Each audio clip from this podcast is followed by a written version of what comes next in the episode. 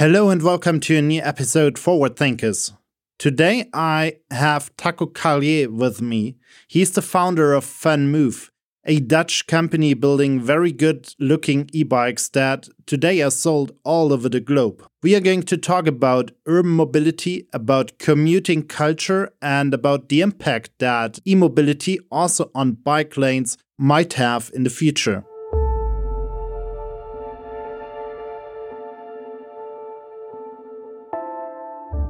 In an ever changing world, we need to keep track of what will be next. Forward Thinkers is your 48 Forward podcast to discover the future. We are talking to innovative and creative minds from all over the world to learn more about what they are working on and what they think will change the way we work and live within the next decade. Are you ready to join the ride? Welcome to Forward Thinkers Taco, it's a great pleasure to have you here on our podcast show to talk about e mobility, but not about cars. Today, we want to talk about something a little different. We want to talk about e bikes and their impact on urban mobility. Welcome to Forward Thinkers. Thanks a lot, and thanks for having me. So, over the last couple of months, I realized that there are more and more VanMoof bikes on the streets, which I guess is good for you and your company. But what was the initial idea, the initial mission to start VanMoof? What was the idea behind your company, and uh, how did you came up with it? Basically, it started in uh, in New York. Uh, me, my brother, and me were on a on a business trip, and being Dutch, we're from Am Amsterdam originally. We rented some bikes to explore the city. That's what we always do. It's the cycling is one of the best ways to explore foreign cities. So we were cycling around uh, New York.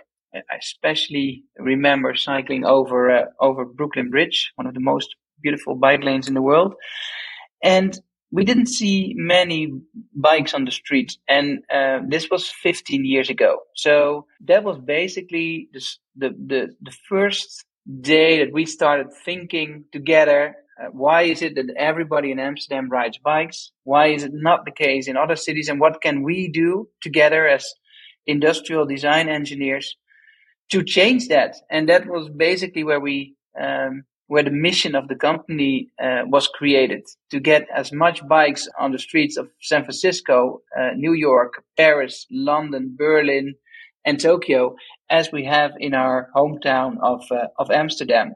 So, whenever I am in Amsterdam, I'm always completely fascinated by the fact that everyone seems to ride a bike, and and and they even do that when it's raining or when it's cold, and no matter the weather, they are always using their bike. So is it a mindset thing or is it more like uh, like some smart decisions by city leaders that uh, initiated that movement more or less? So is it more like the environment and and like the right bicycle paths and lanes uh, or is it more like really a mindset thing that was always kind of different to to other big cities?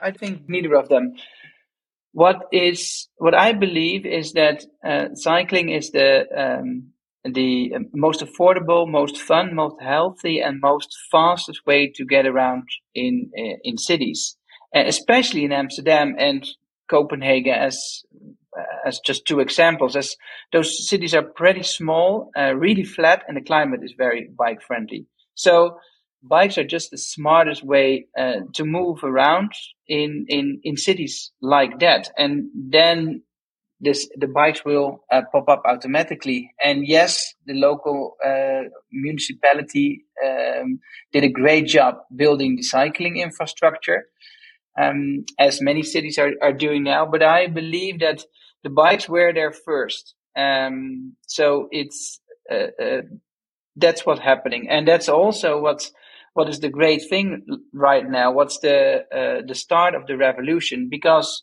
and that's the big change. Because of e-bikes, you can suddenly bike in cities uh, all over the world just as easy as in Amsterdam. Because e-bikes they flatten hills, they shrink cities, and they prevent you from any sweating on hot days. So suddenly we don't see bikes popping up in in cities like uh, Amsterdam and Copenhagen but we also see uh, bikes popping up in Berlin, Munich, Paris, London, New York, and San Francisco and Tokyo. And that's most of that is, is e-bikes. And I believe we're only at the beginning of that revolution. Because of, of that revolution, because of e-bikes, we will see a massive increase of cyclists in cities all over the world. So before I heard about VanMoof, I always thought that e-bikes are mostly for older people or for bike nerds that want to go on long trips and need some some additional power for that. But VanMoof somehow changed that by electrifying a very good looking city bike and by doing that somehow starting a revolution for urban mobility. So how did you came up with that idea and why? Yeah, funny enough, that was again a trip to New York. So uh, we started in 2009 uh, with regular bikes after my first trip to New York. And um, three years later, uh, about three years later, in 2011, I was cycling around New York on my own regular VanMoof bike. They call it an acoustic bike in uh, in in uh, in America. Um, cycling around in the summer, uh, visiting bicycle shops to to to sell our bikes. And I realized that uh, commuting in New York on a regular bike is just almost impossible for the average Joe. It's uh, it's too big. It was way too hot, and uh, it was not flat enough, and uh, the bridges were the, uh, the bridges from Brooklyn to Manhattan were way too high. So that was for me the moment again in New York that I realized if we really want to change cities all over the planet and get billions of more bikes uh, in the world, we need to switch to e-bikes. And that was for us the moment that we decided. Uh, and you're completely right because back then it was an, a product uh, mostly used by older people, uh, especially in the Netherlands. It was it, it, was already a big market, but only for um, 60 people, 60 plus, 70 plus. And then we realized the potential. So that's when we decided to focus on building the perfect uh, urban commuter e-bike. So that was back in 2011. It took us four to five years to create just that.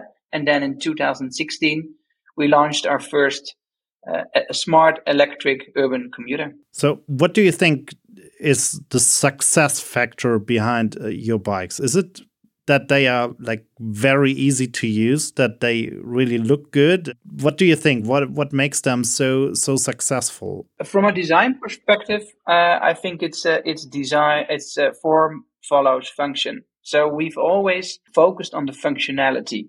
And with that we mean removing the barriers that people encounter when they want to uh, start uh, riding a bike so one very important topic there is uh, is bicycle theft because nobody is going to buy an uh, two, three to four thousand euro e-bike and commute and use it and commute on it if they're afraid that it will get uh, will get stolen. So that's one of the first topics we addressed. Another one was safety. Uh, we addressed that with the with the integrated and very bright lights but also things like robustness and power for the motor, battery, the range of the bikes. So a lot of lot of things, but all of it was focused to uh, remove the barriers. We already talked about urban mobility, and we see more and more cities all over the world that follow the idea that commuting by bicycle would be a much better and sustainable and even faster solution for all of us. So, do you think that e bikes will have an additional impact on that development? And do you think that we will see more and more of them on the streets within the next couple of years? Yes, for sure. I think uh, um, because of e bikes, we will see massive increase on uh, of cyclists on cities all over the planet. We're already seeing it. If you look at London, I was last winter. I was spending three months in San Francisco. You see more bikes on the street there almost every week. Uh, but uh, and of course, the biggest uh, example of all that change is Paris, where they uh, at the beginning of the pandemic actively closed down some uh, streets for cars. at the same time, reduced the speed limit for cars, and within a week, you saw the bikes popping up from everywhere. So that to me is also a very relaxing thought. I always thought it would take 10 to 15 years to adapt the cycling infrastructure in a, in a city in order to get more bikes in. And I think Paris showed that it can be done much faster. Uh, we have the brilliant uh, initiative from Berlin right now, Berlin Auto Autofrei, where they will close down uh, a large part of the city center to cars. I think that's uh, that proves that it can go fast, and that we'll we'll see a, an, um, a fast increase of cyclists in all cities and also German cities. So you talk about building uh, bikes that are built for a lifetime. Um, so how do you ensure that, especially when it comes to to e-bikes, when it comes to batteries and stuff like that? So so what's the the vision behind uh, that idea? Uh, first of all, I'm not sure if we build bikes for a lifetime, and that is because technology is going so fast at the moment. There's a, a lot of improvement in connectivity, reliability, serviceability on our bikes, but in all e-bikes in, in general. So I don't think that the mar- the the bikes that we will that we are selling right now will be on the market for uh, 10 to 20 years, unfortunately. So therefore, we have to be uh, make sure that we refurbish and recycle them in a very good way. Uh, the focus there is, of course, on the on the battery.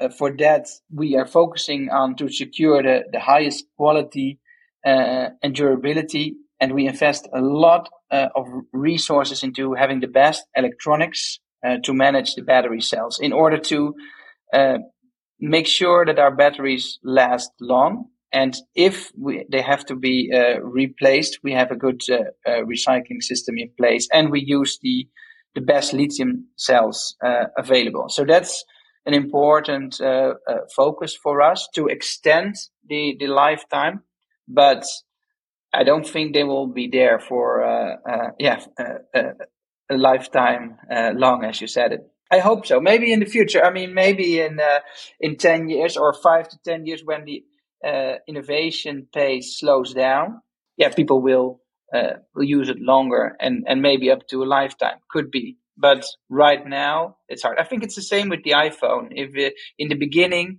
um, every time when there was a new model, it was completely different, and everybody needed to switch. Um, now we're at the end of the innovation curve, and you see that people, um, yeah, use their iPhone, still using their iPhone 8 uh, like I do, uh, and don't and, and, and, and doesn't make the difference. So I think we're in the early days of uh, of innovation right now for for e-bikes. So you just announced uh, the new S5 and A5 models, uh, like two weeks after I ordered my my S3. But yeah, uh, what's new? Uh, what what are the new features? What are the what's the new stuff with those models? Yeah, everything has has changed. Uh, we've been working on this uh, on the S5 and A5 uh, for two years with over uh, 200 people, 200 engineers. Um, the main focus is on accessibility. We want to make our bikes accessible to a wider audience. So it's uh, you can see that in the in the frames. It's a st- finally a step-through frame. The uh, the wheels are a bit smaller, uh, but also in the in the software, the way it works, uh, the serviceability. So we try to make uh, the bike accessible to a wider audience. That's the biggest uh, change furthermore, yeah, there there are some. Basically, every component, every part uh, has been changed, has been um, engineered to to perfection, as we call it, with a, a focus on uh, on service, serviceability, uh, connectivity, and um, uh, and reliability. I think that's the for us the, the three most important uh, topics.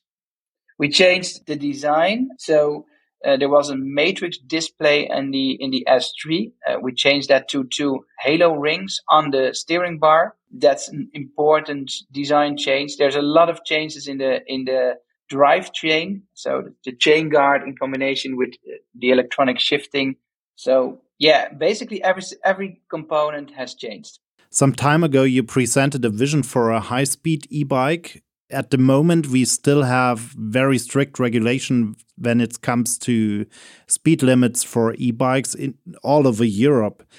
Do you think that high-speed e-bikes can be part of the future? And do we need a change in regulation and legislation for that? Do we need faster e-bikes or an allowance for faster e-bikes on our streets?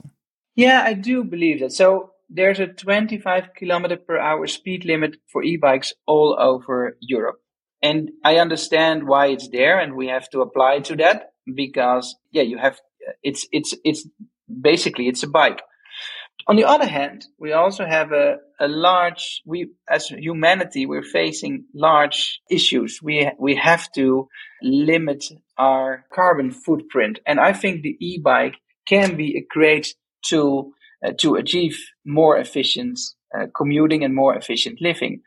And then it's kind of weird that we, that we limit that that solution to just 25 kilometers per hour, which I believe is within cities a, a safe speed. But let's say you're living in a village um, 10 kilometers out of uh, Munich, then the e-bike could be a great tool for you. But 25 is then on the slow side if you do that uh, every day. So that's where the speed pedelecs come in which drive 45 kilometers, which are allowed to go 45 kilometers per hour. But in most countries in, in Europe, including Germany, they have to be on the, uh, on the, uh, on the streets, uh, like on the, on the car lanes in, within urban areas. And that can be pretty dangerous. And I think that's holding a lot of people back from buying the speed pedelec.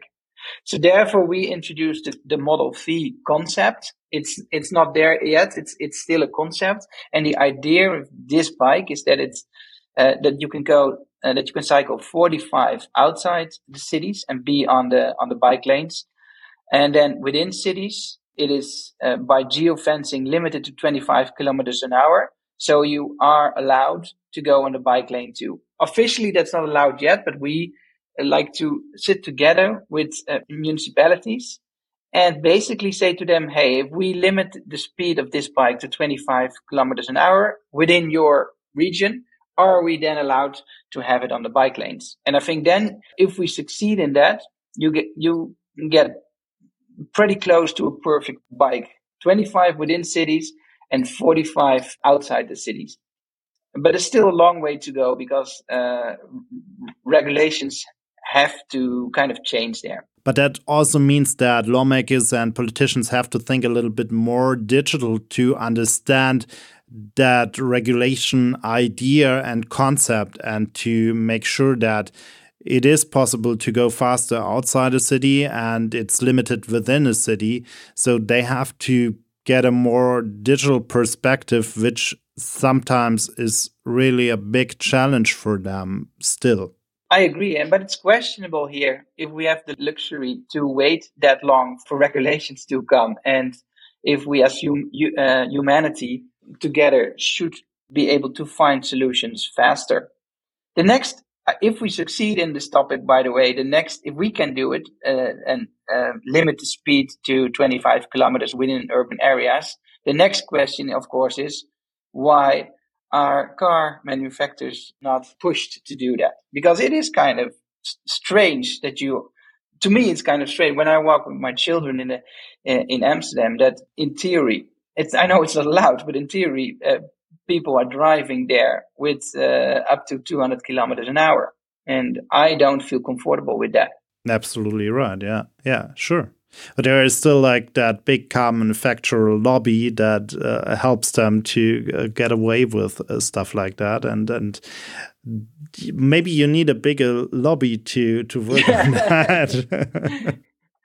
no, you're right. It could be that that, that is true. I mean, uh, the car lobby is extremely bigger as the the e-bike lobby. The e-bike is a very efficient and affordable product, but that's also the downside of it. It's not an it's not a big industry with uh, a lot of power to change uh, rules and regulations. Um, but we but we we need to uh, uh we need to change it in order to uh, uh, to get even more bikes on the streets. If we look at the future of VanMoof, um, what's on your roadmap? What what are you planning? What what is uh, what wishes do you have for the company? I think to get the next billion people on bike, which is basically what we want, we need to have high tech, high quality, but still affordable e-bikes. That's the, if we um, if we can make them better and if we can make them completely unstealable, we're almost there and uh, even more powerful with longer range and still uh, lower the price, and then uh, the barrier to entry for uh, lots of more people uh, uh, gets lower and lower. So that's what we're trying to achieve. We are doing that by um, actually by, by two things: by owning the entire supply chain, by as we call it, we've totally vertically integrated the supply chain. That's the first thing. And the second thing is selling our bikes direct to the customers. So those two things enable us to make our bikes more accessible. Uh, so that's what we focus on, and that's what we believe is needed uh, in order to get even more uh, people uh, on bikes. When it comes to to business models, do you think that owning an e-bike will be still a big topic within the next years or are we going to get into an era where we have like subscription models to to rent e-bikes on a monthly basis like you are already kind of close to that idea with your payment plans and and the subscription services for for the anti-theft services and and and repair services and stuff like that. So do you think we will get to a point where we subscribe for uh, our e-bike for example yeah, it could be. I believe in individuals owning a bike. I think sh- a bike sharing, like for example, Nextbike, that's great, but only for visitors and tourists. If you just live in Munich and you own uh, and you have a daily commute in Munich, or you you use the bike for leisure, it makes more sense